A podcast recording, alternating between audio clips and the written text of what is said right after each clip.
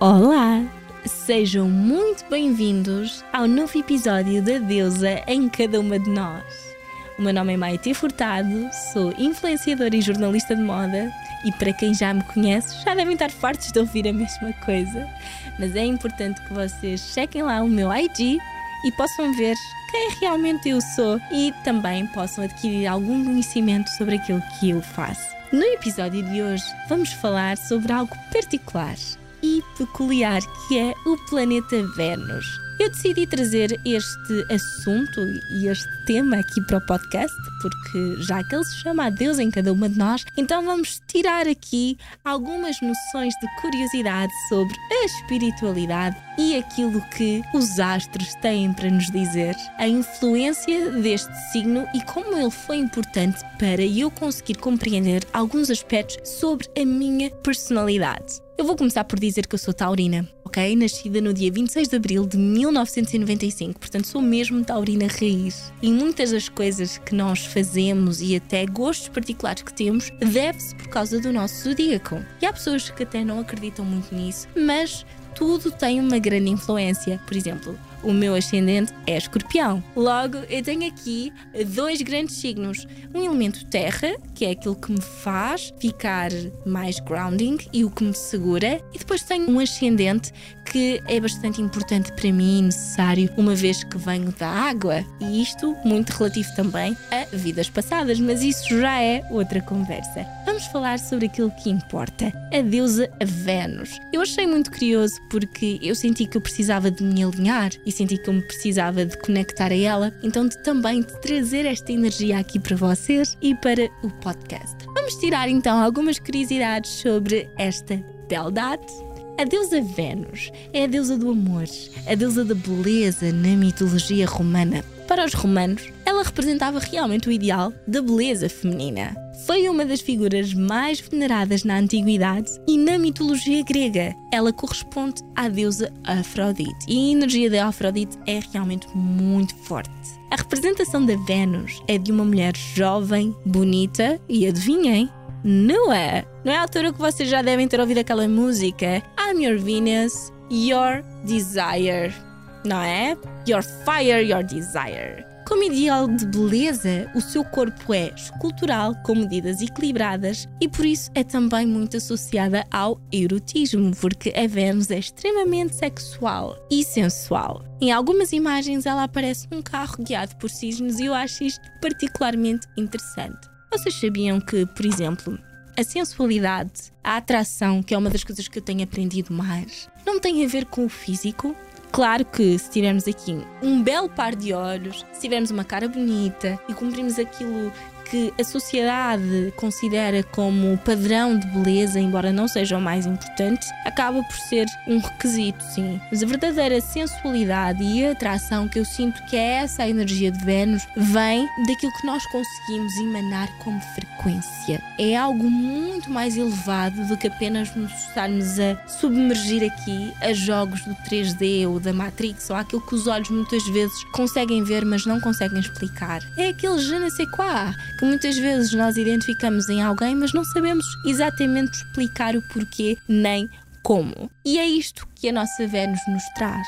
Porque existem algumas controvérsias em relação ao seu mito. Porque numa das versões, ela supostamente seria filha de Júpiter, o deus dos céus, e Dion, deusa das ninfas. Noutra versão da lenda, Vênus já aparecia como uma espuma do mar e dentro de uma concha. Ela seria aquilo que eu diria, talvez, o mais correspondente ao arquétipo da sereia, que é de facto uma das energias mais sensuais, aquela que chama a sedução, a beleza natural e, acima de tudo, o canto. Vocês já devem ter ouvido falar do canto da sereia.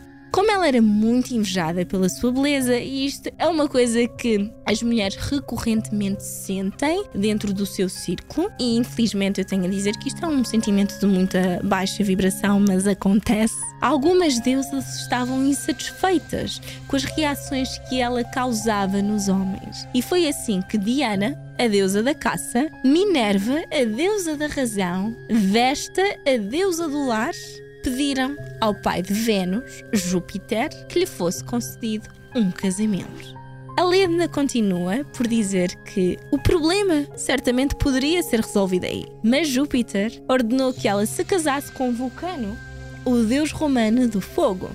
No entanto, ele era feio e sofria de uma deficiência que o deixou manco, segundo a mitologia. E aqui, em relação ao feio, deixem-me já dizer-vos antes que haja problemas. Eu sou muito apologista de que cada pessoa tem a sua beleza, ok? Isto é apenas uma mitologia, é uma lenda, é uma história que nos estão a contar e que descrevia muito bem aquilo que se estava a passar, ok?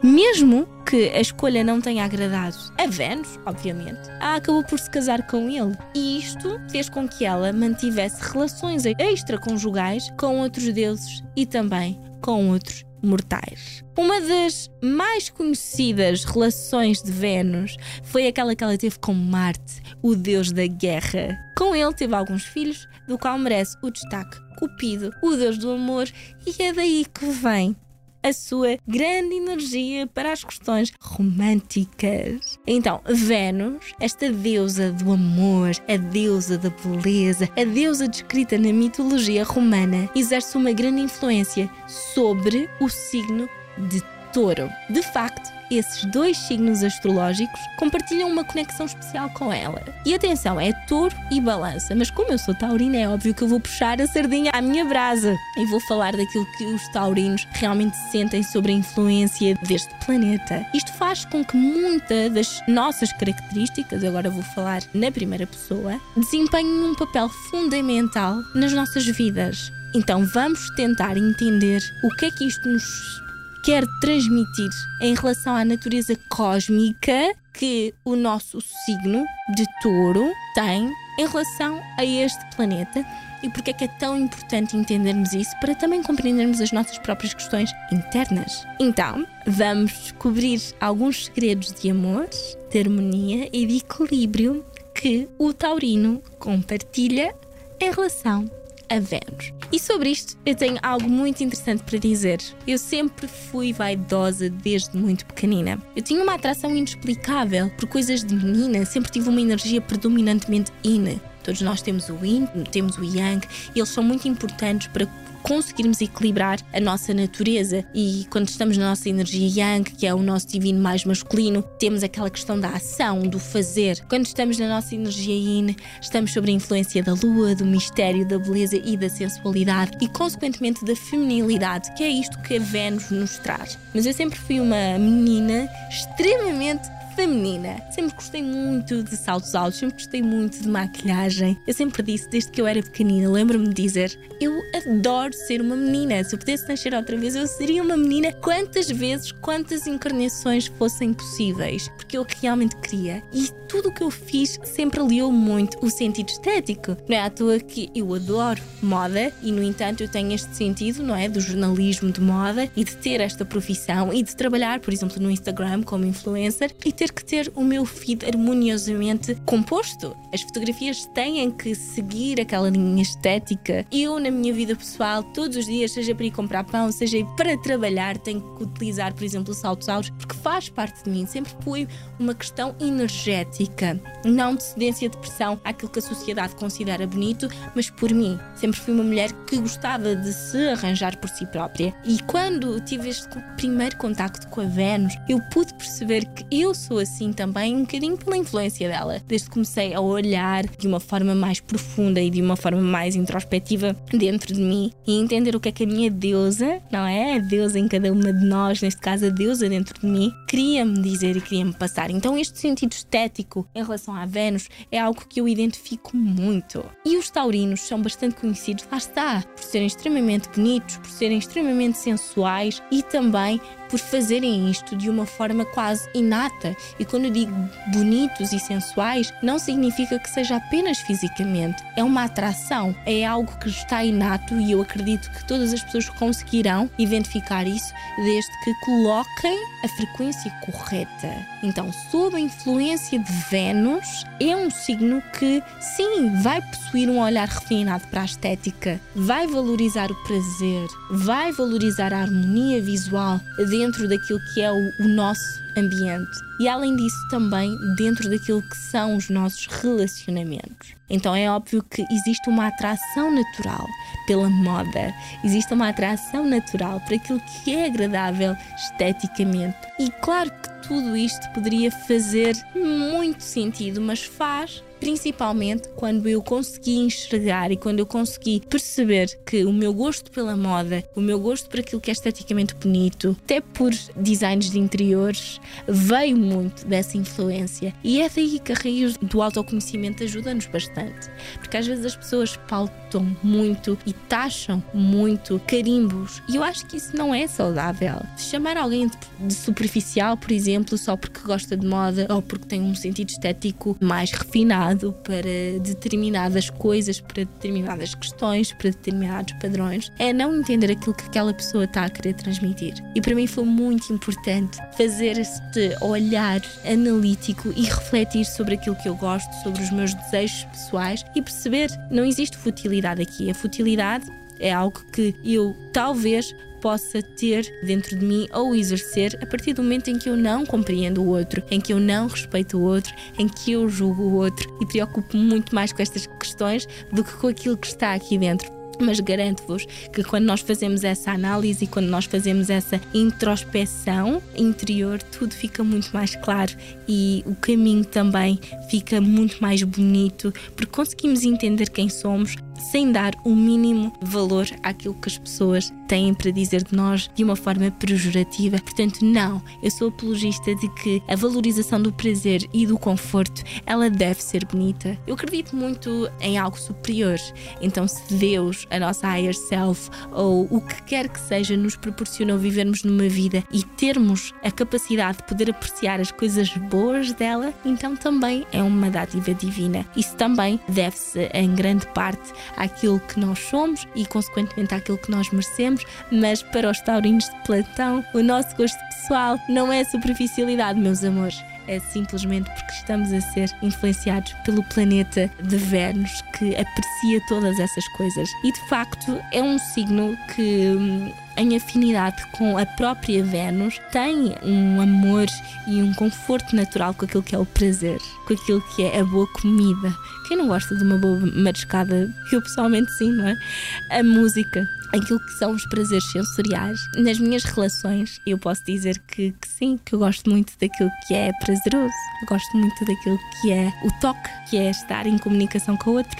Afinal de contas, esta busca pela, pela estabilidade, seja ela emocional ou financeira, tem muito a ver com o nosso elemento terra. Portanto, é este desejo de podermos desfrutar desses luxos que a vida tem a oferecer. E luxo não é necessariamente uma coisa material, e sim daquilo que nós podemos construir.